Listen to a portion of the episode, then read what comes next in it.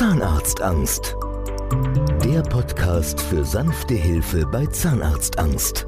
Mit Andrea Herold und Dr. Michael Loi.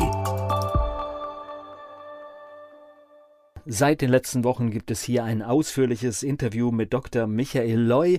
Wir hören gleich Dinge aus seiner Jugend und Kindheit und wir werden auch in den nächsten Wochen erfahren, wie es zur Dr. Loy Methode kam. Es geht weiter mit dem ausführlichen Radiointerview und Dr. Michael Loy. Man hört es, Sie sind in Bayern groß geworden und das ist auch Ihr Lebensschwerpunkt, glaube ich, noch, ne? Ja, ja, München. Also ich wohne ja in München schon seit 100 Jahren und da spricht man zwangsläufig ein bisschen bayerisch. Und sind Sie schon in so einer Zahnarztpraxis groß geworden, weil Sie sagten, das kam für Sie nicht, nicht in Frage? War das etwas, mit dem Sie aufgewachsen sind? Ja, ja, mein Vater war prominenten Zahnarzt und äh, da habe ich ja oft als Bur ausgeholfen am Telefon und das Resultat war, dass ich in meiner ersten Assistentenstelle in Eichach war das mitten auf dem Land. Da ging das Telefon und ich gehe hin und sage Praxis Dr. Loy, der Chef der Praxis, der ist gleich rückwärts vom Sessel runtergefallen, weil das so schnell wird man enteignet, hat er gedacht. Prominenten Praxis bedeutet, das heißt, da sind wichtige Persönlichkeiten gekommen. Ja, ja, der war in allen, allen Zeitungen, allen Medien, in allen Vereinen war der tätig und hat, das war vielleicht damals auch notwendig, ich weiß es nicht, auf jeden Fall war der sehr öffentlichkeitswirksam tätig. Unter anderem war der einer der ersten Fernsehköche, das hat auch dazu beigetragen, dass er bekannt wurde. Da mussten wir immer nach Baden-Baden fahren und haben da gekocht. Also das war ein ganz bekannter Mann. Mich haben Jahre später die Menschen und Menschen noch gefragt, ob ich der Sohn von dem Dr. Loy wäre. Das hört sich aber durchaus jetzt so für Außenstehende attraktiv an, aber bei Ihnen war es ja erstmal so, dass Sie gesagt haben, oh, das kommt für mich eher nicht in Frage. Also, ich wollte nie Zahnarzt werden, das war für mich überhaupt, das wollte ich einfach nicht. Und dann das Studium in München, das war ja auch von Menschen geprägt, die für mich überhaupt keinen Maßstab darstellten. Das wollte ich einfach nicht. Und ich habe im Leben einfach viele tolle Leute kennengelernt, die eben so Volkswirtschaft, Juristen, sowas in der Richtung. Das hat mich eigentlich interessiert, aber das war halt unmöglich. Eine Frage, die ich jedem meiner Gäste stelle, waren Sie ein guter Schüler?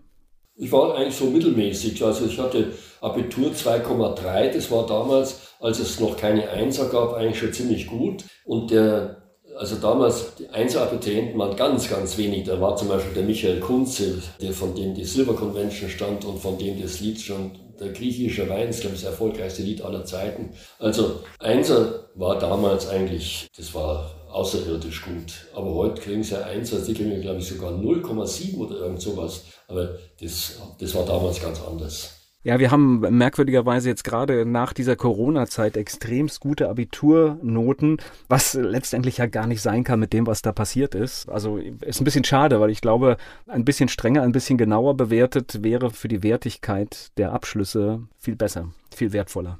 Ich hatte das Glück, wir hatten einen Professor Ehrmann Tradisen, damals Professor, obwohl sie keine Professoren waren, längsten Sinn. Und dieser Ehrmanntrat war ein Russe, der Mathematik und Physik uns gelehrt hat.